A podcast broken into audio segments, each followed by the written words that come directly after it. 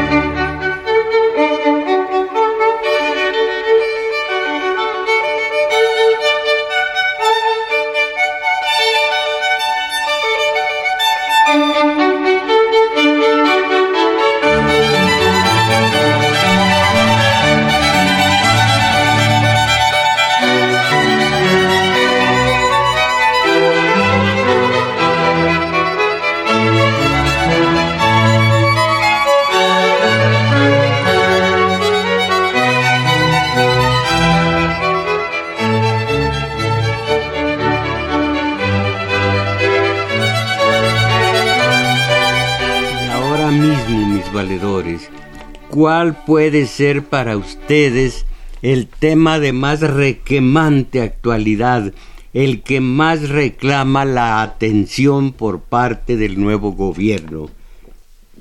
Quizá la violencia pública y las fosas clandestinas, las docenas, las cotidianas docenas de muerte violenta que, que las fosas clandestinas que eh, siembran el país, eh, la trepidante corrupción, la renuencia de los magistrados del judicial a plegarse a la política de austeridad que propone el titular del Ejecutivo, porque alegan respaldarse en las leyes que previamente fueron tramadas a su conveniencia. Miren ustedes, como resultado de la Revolución Francesa, eh, eh, se produjeron tres síntomas, síntomas, perdón, tres síntesis,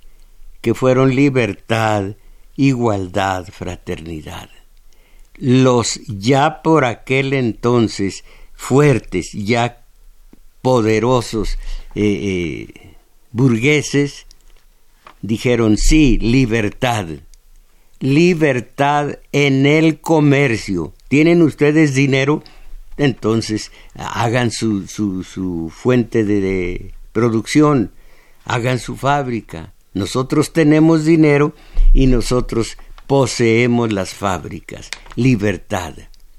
Y luego se pusieron para proteger eh, sus fábricas a hacer una serie de reglas, a crear un entramado eh, eh, legal para que quedara la, iniciativa privada perfectamente eh, protegida.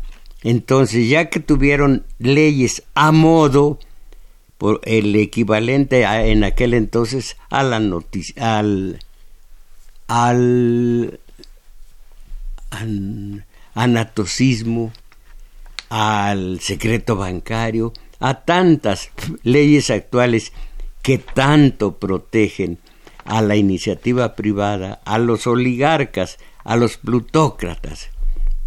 Entonces dijeron, ahora, después de libertad, igualdad. Igualdad, sí, ante la ley. ¿Cuál ley? La que acabamos de hacer, la que acabamos de crear, esa ley, esas leyes en general van a ser el, el Estado de Derecho. Entonces, todos iguales ante la ley que hicimos, que creamos nosotros, dicen ellos. Así que el día de hoy, la ley federal de, de, de emolumentos hicieron primero la ley y ahora se atienen a ella. Así somos de tramposos, judicial, muy Suprema Corte de Justicia de la Nación. Así somos. Y finalmente, eh, eh, de, a resultas de la Revolución Francesa, fraternidad. Sí, miren, nosotros nos vamos a fatigar jugando golf, cricket, polo, natación, golf, eh, eh, ¿qué otra cosa? Tenis. Vamos a sudar. Ustedes no, no necesitan sudar.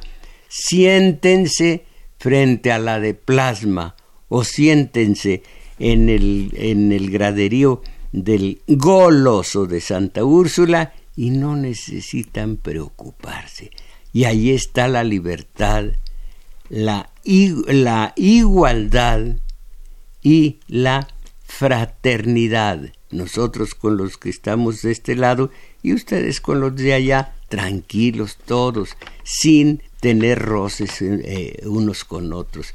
Así que esa es, eh, esa es la política a que se atienen los judiciales, bueno, no, los magistrados, para decir, es simplemente la ley. Sí, pero ¿quién hizo la ley?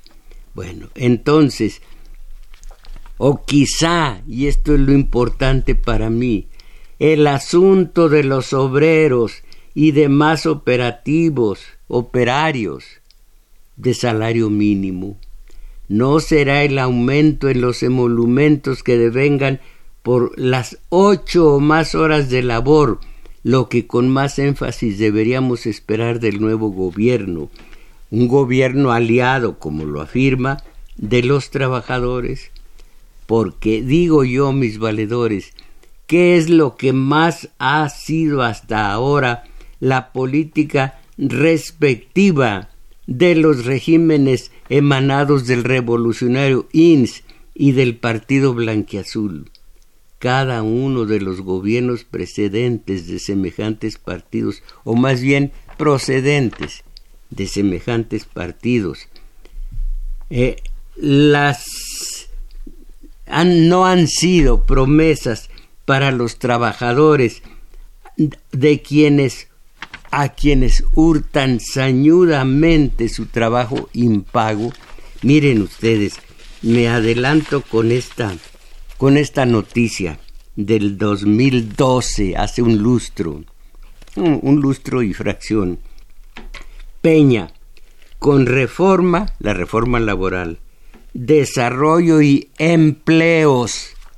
Y el maestro que me hace llegar sus, sus escritos todavía no publicados, que ha publicado muchísimos, es un, es un maestro de la ciencia política Dice el maestro, pues esto que afirma Peña con la reforma, desarrollo y empleos, empleos está mostrándose como presidente eh, eh, de la explotación. Caramba, pero si él está prohijando la creación de empleos, exactamente, está dando oportunidad a los dueños de los medios de producción que roben el famoso trabajo impago o lo que se dice de otra manera y que no ha sido eh, eh, refutada hasta hoy, eh, la plusvalía. Dicen los que de esto saben que en dos o tres horas cuatro máximo, el obrero desquita su salario. El resto del tiempo se lo regala sin siquiera saberlo a los empresarios, a los que lo emplearon. Sí, les da de comer a él y a su familia, sí. Y se decía en tiempos del primitivo eh, liberalismo, ¿sí? Así como al mulo se le da pienso, se le da pasto, se le da harinolina, entonces no existía, eh, para que otro día pueda seguir dando vueltas al, a la rueda de molino, la rueda, en la piedra del molino, y siga laborando, así también al obrero, a él y a su familia, se le da pienso, se le da comida, para que el obrero otro día acuda a trabajar. Me dicen que no sé si aquí o en Radio Educación dijo un catedrático de la UNAM hace unos dos meses que ese trabajo impago, que el salario más bien se desquitaba, lo desquitaba el obrero en 15 minutos de trabajo. Todo esto lo hemos analizado en nuestro taller de teoría política. Para salir de la cerrazón en la que vivimos y por la que nos hacen lo que les da su gana, una cerrazón, una ignorancia que nos estacionamos en el dogma, en el prejuicio, en las simpatías y diferencias, en el eh, comentario que sale de los hígados, de los compañones, y ya somos comentaristas. No, eso no, no es así. Hay que analizar como nosotros lo hacemos en el taller de teoría política lo que es el trabajo impago, lo que es que si dice un presidente del país voy a crear millones de empleos, está diciendo en realidad voy a permitir que el industrial siga enriqueciéndose con el trabajo del obrero. Aquí hay una línea, hay una línea, creo que aquí está, y esto no lo iba a leer, eh, eh, ya lo había desechado. Oigan esto. El debate en torno al salario mínimo en México divide a quienes ven inaceptable que México sea que México, uno de los países más ricos de América Latina, tenga uno de los sueldos salariales más bajos de la región. Así que estos analistas no ven esta razón, porque son burriciegos, en ese caso no son buenos analistas. Repito, el debate en torno al salario mínimo en México divide a quienes ven inaceptable que México, uno de los países más ricos de América Latina, tenga uno de los sueldos salariales más bajos de la región. ¿En dónde carambas creen ustedes que radica esa riqueza de México? En el empobrecimiento, en el mantener en la pobreza, en la sobrevivencia a los obreros. Precisamente el trabajo impago que reciben sin ser de ellos. Es un robo legalizado, no legitimado. En eso reside la riqueza del país. Si el país tuviera, no solo el país, el mundo, y esto no sería el mundo, si no tuviera la injusticia del trabajo impago, si el trabajador ganara el equivalente a ocho horas de trabajo y el que le paga, o sea, el industrial, recibiera sus el, el beneficio de ocho horas de trabajo del, del obrero, no habría esta riqueza y no habría esta pobreza. Esta, este es un robo. Y esto lo analizamos y por qué es robo. Ustedes vean nada más este detalle. Yo eh, eh, invierto mil pesos en comprar eh, materia prima para hacer un televisor. Esos mil pesos, o más bien ya ese, esa materia prima, se la encargo a un trabajador que me la convierta en televisor. La va a convertir en ocho horas de trabajo. Yo le voy a pagar X cantidad. Al final vendí el televisor, ya no la materia prima, el televisor, y fue muy buena ganancia, habiendo yo eh, retirado eh, todo el gasto de la luz, del agua, del predio que compré previamente, del, eh, de la finca que previamente mandé construir, todo, todo, todo, quitando todo, quedarían es un decir, 50 pesos de ganancia. De allí vamos a suponer que por los riesgos de que, de que haya un siniestro, se queme la fábrica, en fin, 30 pesos son para mí y 20 para quien convirtió materia prima en dinero. Pues no, se paga un salario totalmente exiguo y todo lo demás me quedo con él. No me lo quedo, como dicen los idiotas, me quedo con ese dinero. Y yo cada vez me vuelvo más rico y mi obrero cada vez se vuelve más pobre.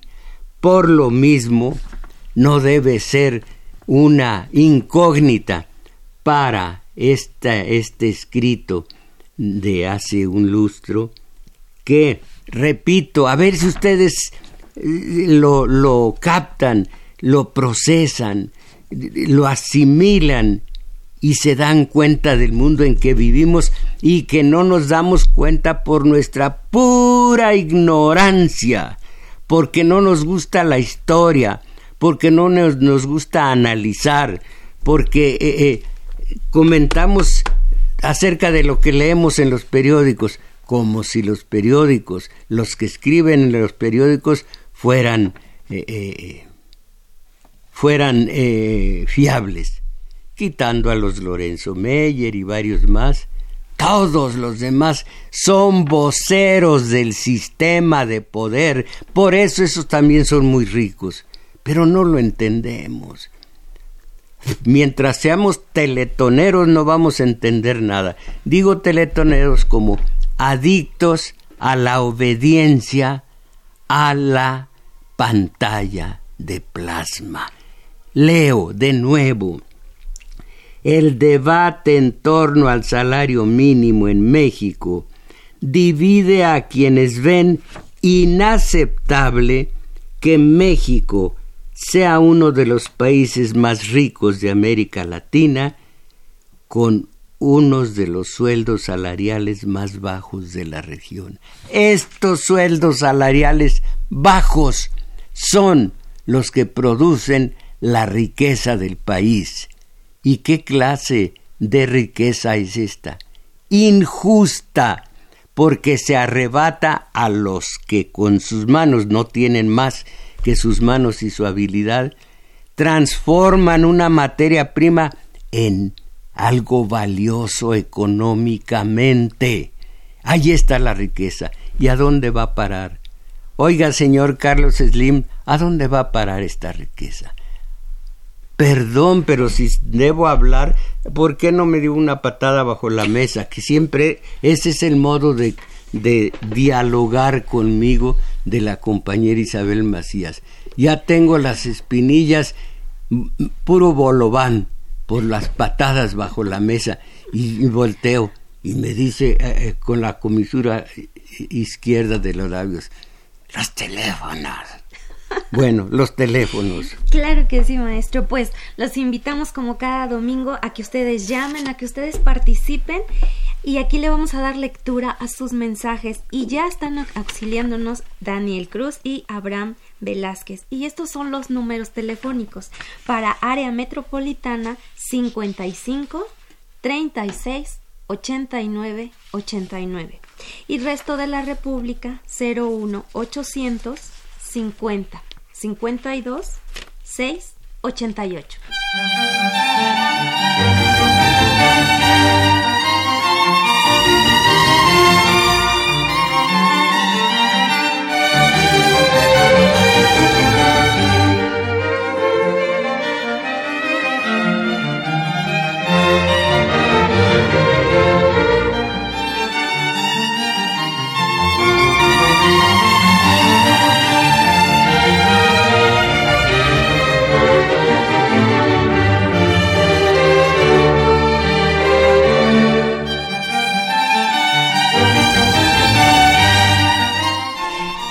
Domingo 7 estamos escuchando a Corelli. Y tiene a lo largo del disco pasajes muy vivos, muy hermosos. Es fundamental entre los barrocos. Bueno, pues tiempos difíciles. Leo esto como contexto de lo que significa lo que es el día de hoy el salario mínimo en México. Tiempos difíciles vive el obrero. Esto es de hace cinco años.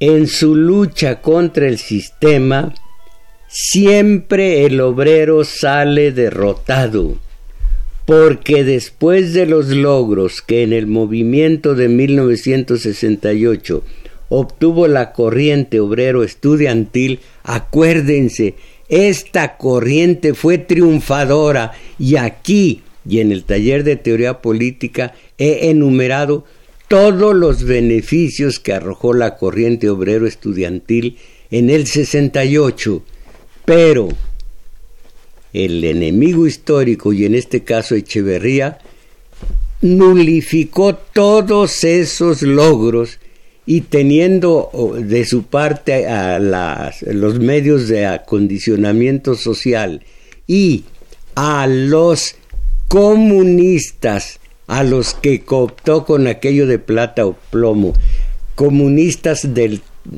la talla de, imagínense qué comunistas, Aguilar Talamantes, Chucho Ortega, Amalia García, Pablo Gómez, Pablo Gómez el segundo, no el Pablo Gómez de Ciudad Madera, del, de la revuelta, de la rebelión de, de los Gamis y demás de Ciudad Madera, no, el segundo Pablo Gómez. Eh, todos estos eh, renegados, colaboracionistas del enemigo histórico, que después formaron sus propias corrientes y sus propios partidos políticos, después de que los derrotó Echeverría, ya no conocemos, no a ellos, sino a quienes por medio de lo que hoy es eh, Nueva Izquierda derrotaron a los comunistas verdaderos, a estas alturas ya no se conoce los logros de se conoce los logros, no se conocen los logros, no se conoce los logros del 68 de la corriente obrero estudiantil. Ahora leo, tiempos difíciles vive el obrero, en que en su lucha contra el sistema siempre sale derrotado porque después de los logros que en su movimiento de 1968 obtuvo la corriente obrero estudiantil, Echeverría, no había leído esto, Echeverría corrompió a los líderes sindicales, no a todos, a los Cabeza de Vaca, a los González de Alba, a los... Eh, a, los, ¿cómo se llama este? Mm, este que andaba en silla de ruedas, que corría en silla de ruedas. Eh, bueno, ahora les voy a decir. Echeverría corrompió a los líderes sindicales y logró borrar de la memoria histórica del trabajador las experiencias ganadoras. Ahora sigo.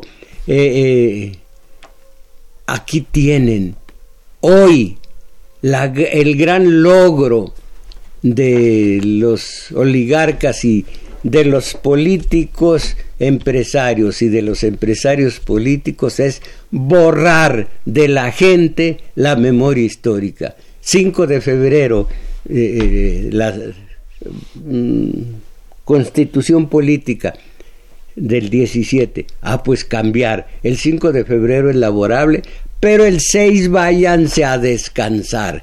El chiste es borrar la memoria histórica y eso hunde a cualquier pueblo. Eh, una memoria histórica perdida es un pueblo perdido, pero esto no lo conocemos. Eh, ¿Cómo se llama? Eh, Arturo Flores, ¿quién se acuerda cómo se llama? Eh, Marinelli, Marinelli, eh, eh Marceli, Perelló, ese, ese, bueno, ya se murió. Perelló es otro de los corrompidos del 68. Eh, bueno, entonces ahora sí leo sin, sin pararme en Perellos.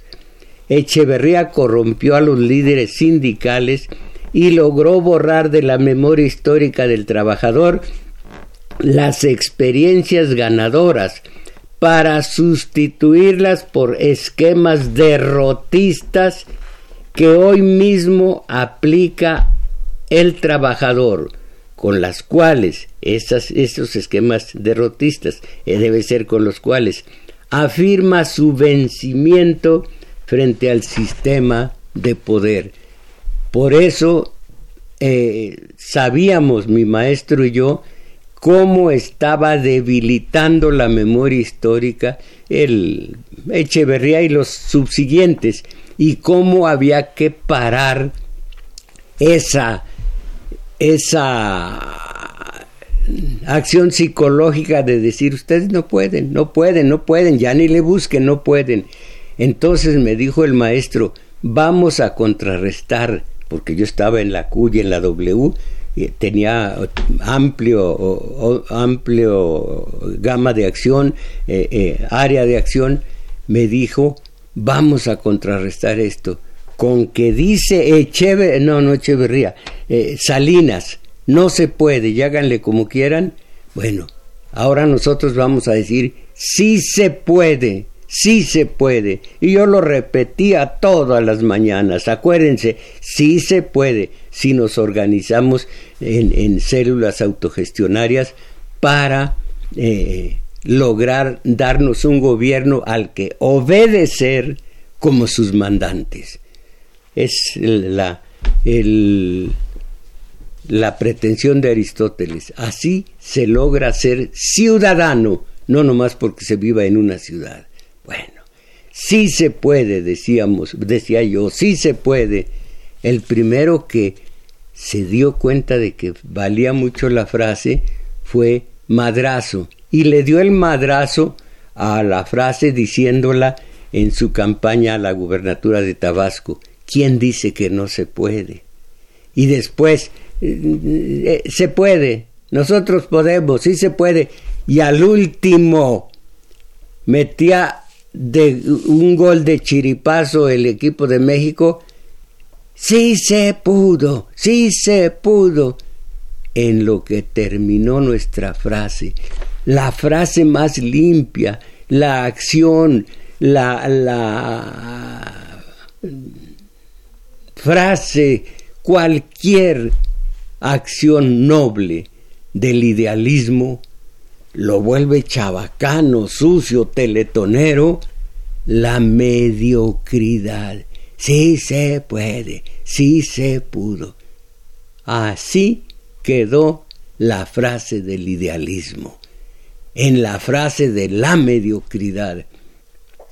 Iba el tipo y, convence a la novia y sale diciendo, sí, se pudo, sí, se pudo. Ah, bueno, entonces, eh, Echeverría, eh, vamos a ver, logró borrar de la memoria histórica del trabajador las experiencias ganadoras para sustituirlas por esquemas derrotistas que hoy mismo aplica el trabajador con las cuales afirma su vencimiento frente al sistema de poder. Ya no hay ni siquiera huelgas.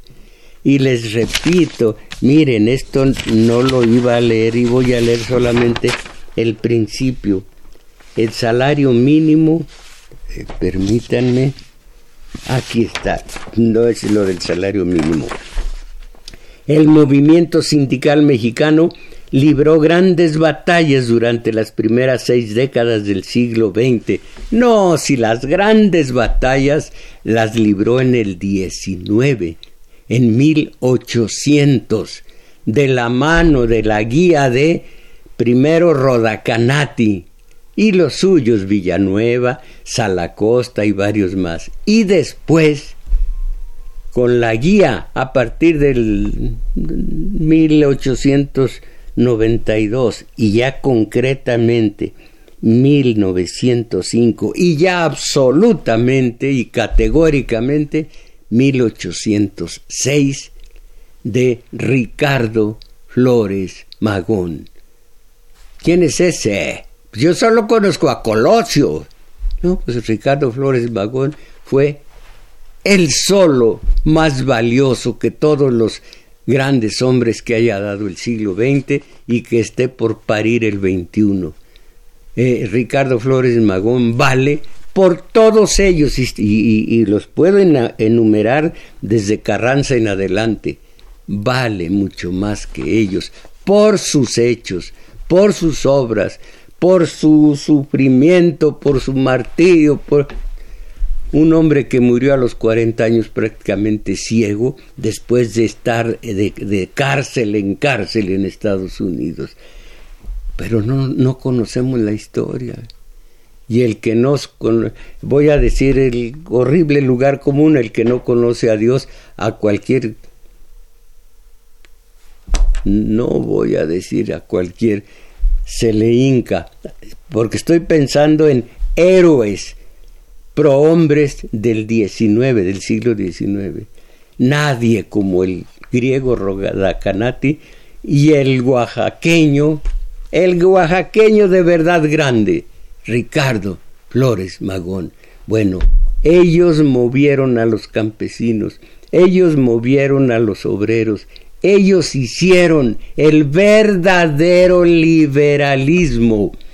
Creó eh, Ricardo Flores Magón el Partido Liberal Mexicano, que había intentado eh, el Arriaga, sobrino nieto de Ponciano Arriaga, Camilo, Camilo Arriaga y no pudo. Se necesitaba un Ricardo Flores Magón que hizo el partido liberal mexicano, el bueno, el limpio, el grande. Entonces, eh, no tanto las primeras décadas de este, del siglo pasado, en el 19, llena de orgullo ver qué obreros más erguidos, más enhiestos, más engrandecidos. Claro, ellos no tenían Televisa. Televisa que es el soma del mundo feliz de Hosley. Televisa que es el amansatarugos de, de este país. ¿Dónde están los obreros rebeldes, los obreros que acudían a la huelga, los obreros de la huelga de Cananea, los obreros de Río Blanco, de ferrocarrileros de aquel entonces, o los ferrocarrileros del, de fines de los 50. ¿Dónde están?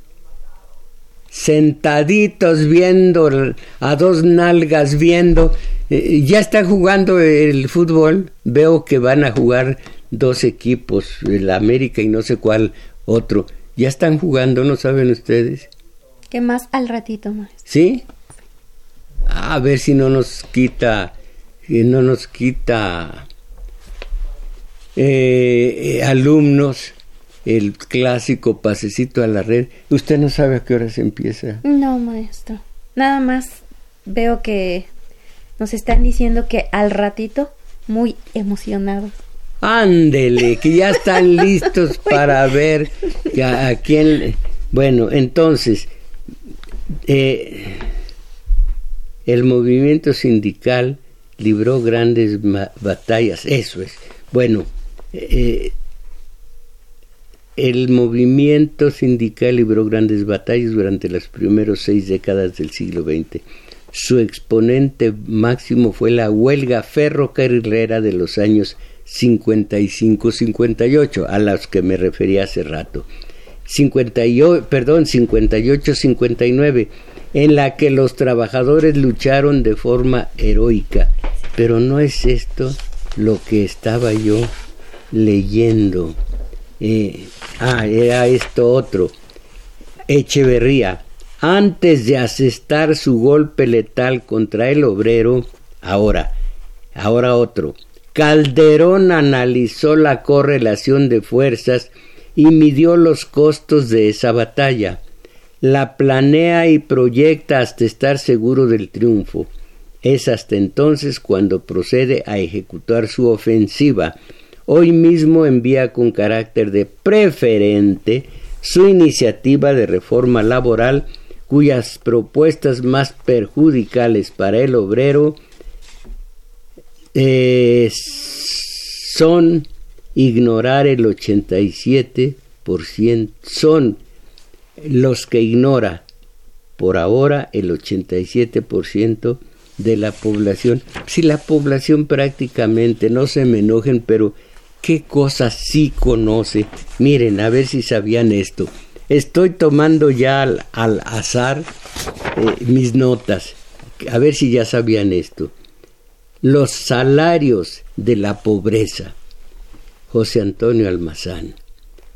Como en la fábula de Esopo, después de una larga discusión y sesudos discursos, en los cuales diversas organizaciones y actores políticos plantearon la urgencia de un incremento a los salarios mínimos que los acercara al, nunca alcanzado sueño institucional de un salario suficiente y remunerador por causa de ellos.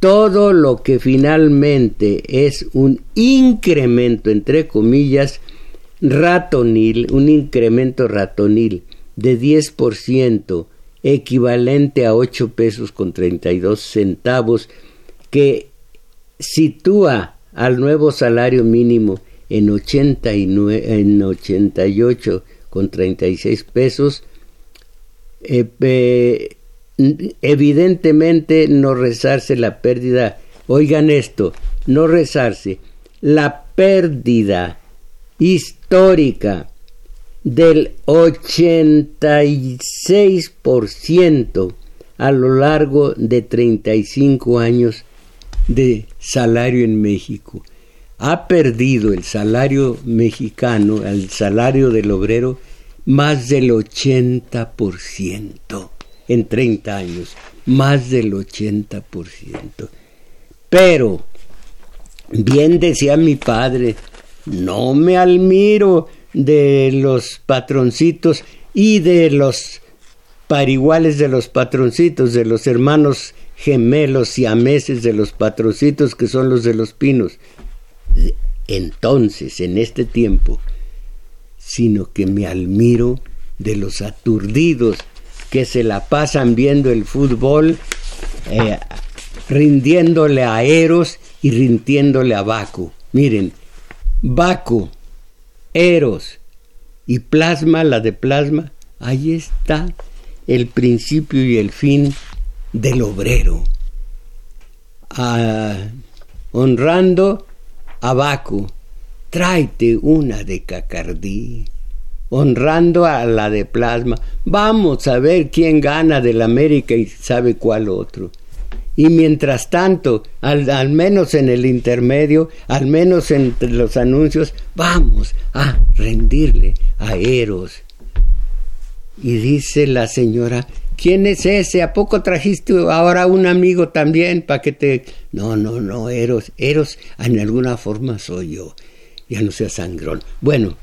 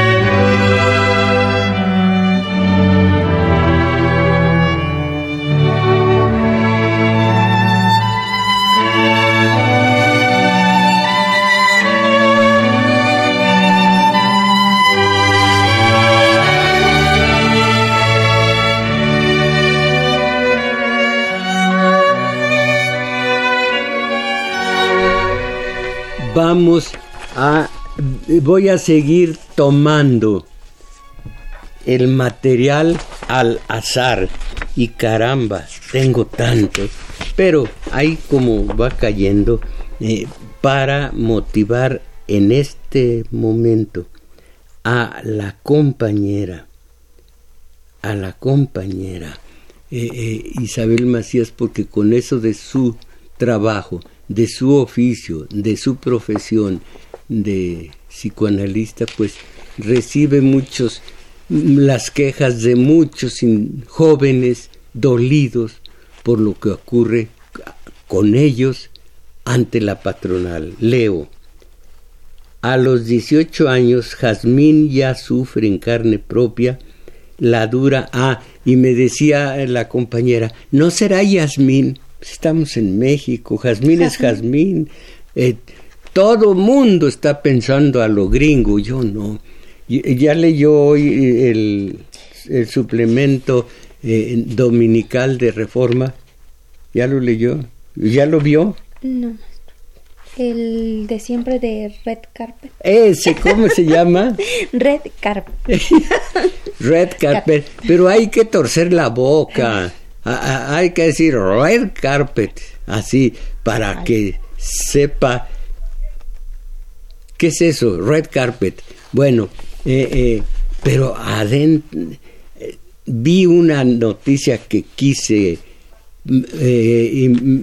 reproducir aquí, pero puro en inglés, ¿cómo era? Ah, que, que la, la jefa de gobierno de esta ciudad capital debe hacer de ella una Smart City ya, ya me acordé, que eh, debe hacer de esta ciudad una smart city.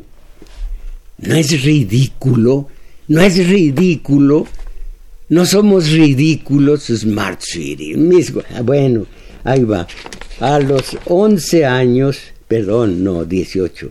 A los 18 años, Jazmín J ya sufre en carne propia la dura realidad del mercado laboral mexicano.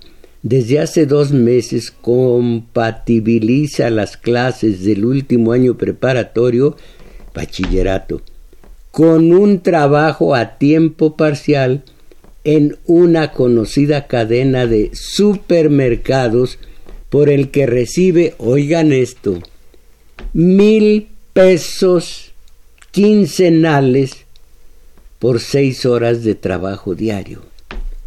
Lo bueno, tiene acceso al seguro social y, eh, bueno, eh, en algunas zonas más deprimidas del Valle de México eh, ganan menos.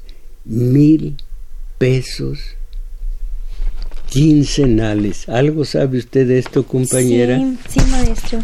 Eh, pues es que hay muchas franquicias ya. Sí. Donde eh, contratan a jóvenes que ya sea que terminaron el bachillerato o esté trunca su, sus estudios y los horarios son de 4 a 6 horas, a 10 a 12 horas y son pagos por semana, por catorcena, de lunes a domingo con un día de la semana de descanso y eh, cuando ponen los carteles para contratar a los jóvenes, he visto que dice forma parte de nuestro equipo o te invitamos a formar parte de nuestra familia. Bueno, e, esta es otra trampa, miren ustedes.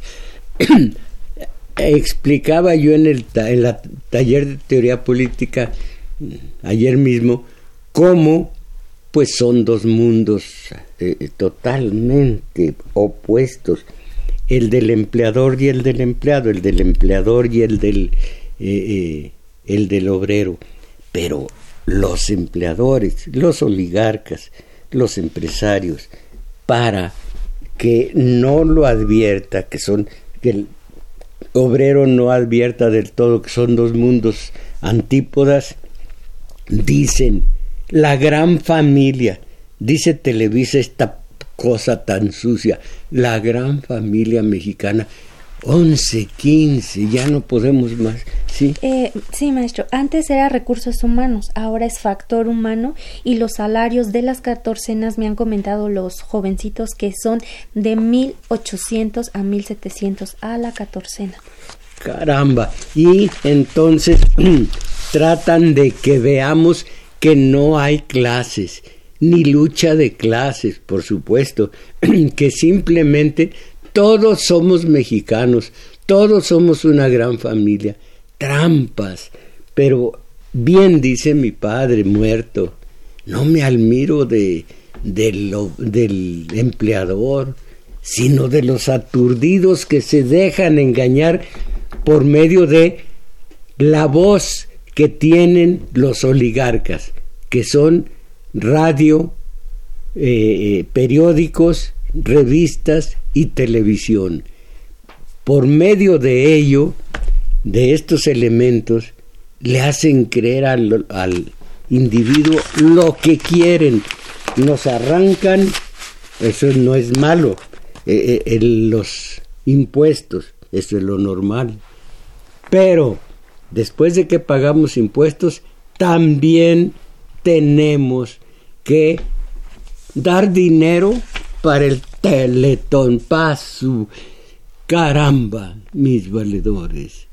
Esto es México, esta es la ignorancia, esta es la mediocridad, pero esta es la reluctancia, esta es la, la resistencia del individuo a aprender, a estudiar y aprender, a abrir la mente. Preferimos el dogma, el prejuicio, el tabú. Esto es México.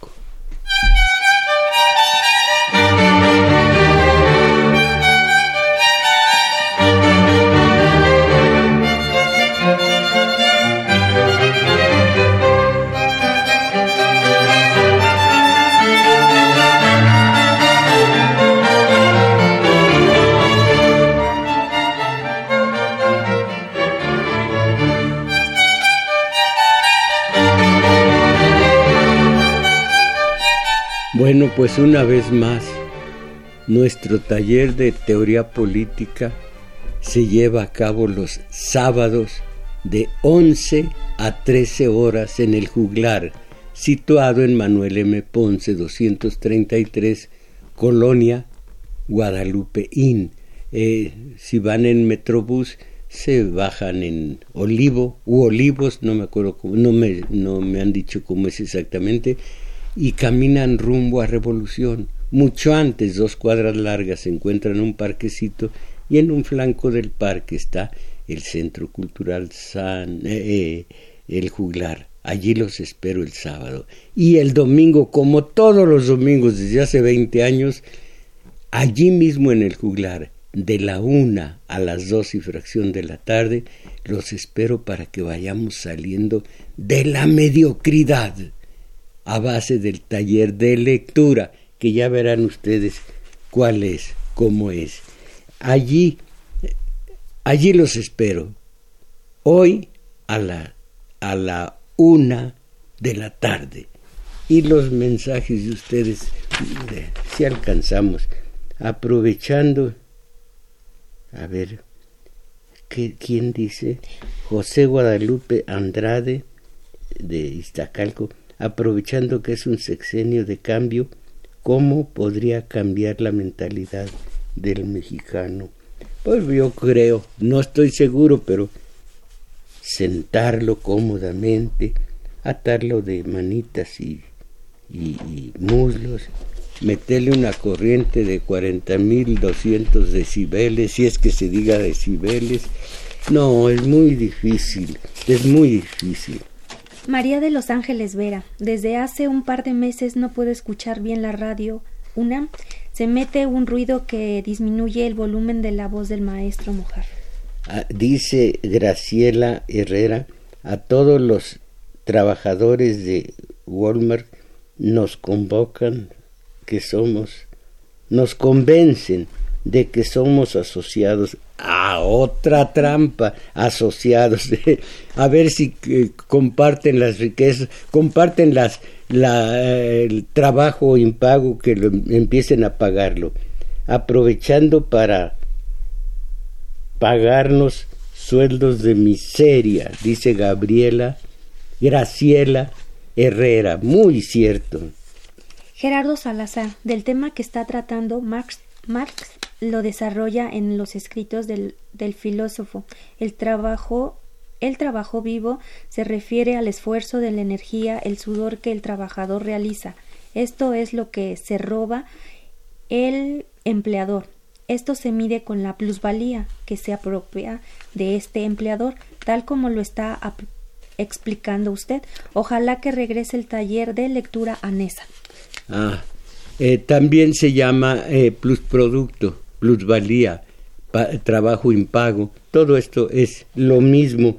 Eloy Morales de Contepec, Michoacán, o Coatepec, Michoacán, mediante su programa hago una invitación para rescatar la memoria histórica de nuestro municipio, formando un museo. Quienes tienen documentos o material serán bienvenidos. Bueno, esto es regionalismo que que aprovecha usted este, esta caja de resonancia. Bueno. Ladislao Méndez, maestro, los cambios ya se están viendo, simplemente el presidente Obrador ya le está dando la importancia a los indígenas de Chiapas. ¿De qué sirve esta información si el pueblo prefiere ver cómo se corona el América, el Santos, Úrsula, esta noche? En Santa Úrsula. En Santa Úrsula, eh, noche yo eh, le, le, apodé y después trató de quitarme esa denominación, el tal broso, le llamé el goloso de Santa Úrsula. Pero les hablé, les dije, no frieguen. Y eh, claro, yo se los dije de manera muy, muy elegante. Y lo quitaron, lo del goloso, como digo yo. Eh, Rocío Alvarado, este escalón, este, pues quién sabe, es peor que antes de la independencia, se tiene a la gente enfervorizada con, con su misión en todo. Con el, en el consumismo. En el consumismo. Todo esto es el llamado neocolonialismo. Eh, ¿Cómo somos buenos para dar el diagnóstico. Yo quiero ver que alguien diga, organicémonos en células autogestionarias o autogestivas y eso me alegrará, me dará, me dará esperanza.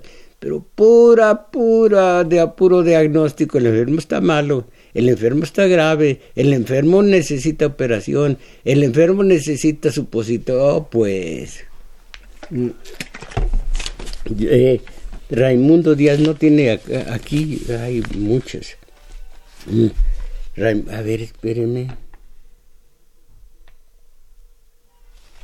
Dice Raimundo Díaz, maestro, ¿cuál es su comentario acerca de Porfirio Muñoz Ledo y de Cuauhtémoc Cárdenas, dos tipos que han utilizado la dignidad, la desigualdad han utilizado la desigualdad social, pues no le puedo decir porque no entiendo qué es dos tipos que utilicen la desigualdad social, no le entiendo.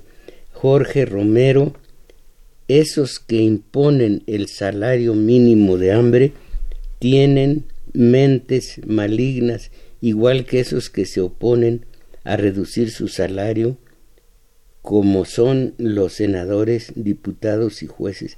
Los jueces propician aquí la violencia al vender impunidad. No, señor José Romero, usted arroja acusaciones para al, indiscriminado senadores, diputados, todo esto no es cierto. La situación es distinta, pero no es cierto de que eh, eh, propician la violencia, vender impunidad, nunca se han opuesto los senadores, los diputados, en fin, eh, Micaela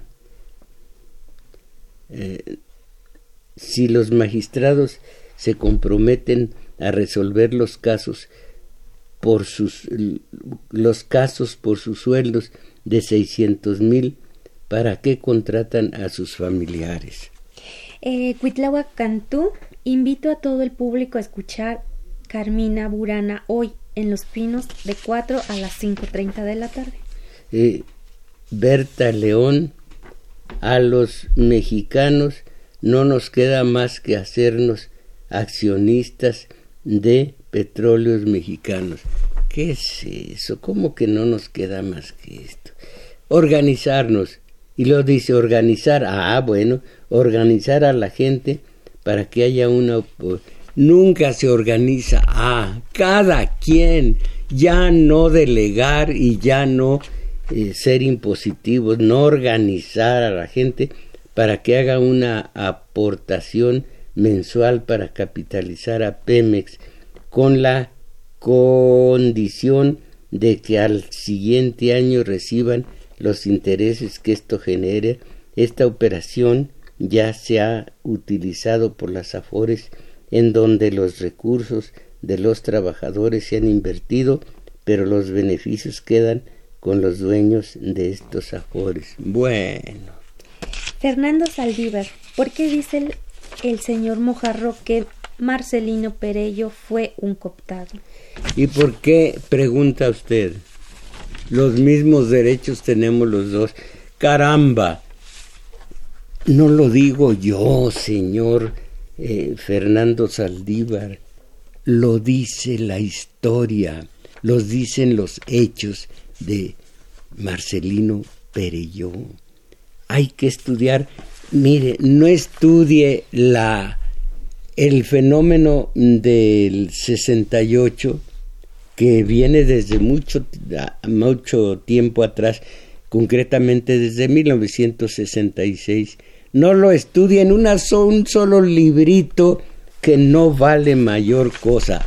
Ese libro, no la obra de Elena Poniatowska, que es espléndida, ese libro no dice nada, descontrola, desvía la atención al puro, lo, enfoca en el puro, la tarde, o como dicen hoy los finolis, los fifis, la tarde-noche del 2 de octubre. No, es algo muchísimo más que eso. Y no me diga que, que si la, eh, eh, los luces de Bengala, que si Olimpia, que si Guante Blanco, eso está ya totalmente rebasado, superado. Eh, el 68 es algo mucho más profundo que eso. Si lo estudiáramos, situaríamos a Pereyó y a Cabeza de Vaca y a Luis de Alba y a Amalia García, a Pablo Gómez y sobre todo al talamantes de mis pecados, como se dice en el pueblo, en su verdadero sitio, son logreros. Pero dígame esto, ¿cree usted que hay una correlación de economías fuertes entre López Dóriga y yo? Hay una infinita diferencia. ¿Y cuál es esa diferencia? Yo sé hablar, yo, yo a, la edad que tengo conozco bastante la historia, conozco mm, la cultura general. Entonces, todo depende de una palabreja que se llama conciencia. Claro que hay dos clases de conciencia, una que es la humanística y otra que es la impositiva. La conciencia que internalizó todos los regaños, los eh, eh, todo, sí, ya, sí, todo el, la imposición del padre es una conciencia eh, así, impositiva, no es lo mejor de que tenemos esa conciencia, pero la conciencia humanística, la que está limpia de, lo de, de los regaños del padre, por decirlo así, esa es la que me he preservado y por lo mismo no tengo el suficiente dinero. Fernando Saldívar ¿Por qué dice Mojarro? Ya, ya, esto ya lo habíamos leído. Me callo ya. Ya. agradecemos su valimiento a Crescencio Suárez en los controles, Arturo Flores en metadatos y a Juan Carlos Osornio en continuidad. Y en los teléfonos nos auxiliaron Daniel Cruz y Abraham Velázquez, que también grabaron este video que ustedes pueden ver en la semana en YouTube en Tomás Mojarro Oficial. Y hoy, como cada domingo, ustedes están invitados al taller de lectura una de la tarde. El maestro Mojarro e Isabel Macías, ahí los estaremos Mis valedores, a ver si así da resultado. A seguir en la ignorancia, a seguir en la mediocridad, a seguir perdiendo la memoria histórica, al fin que vamos muy bien.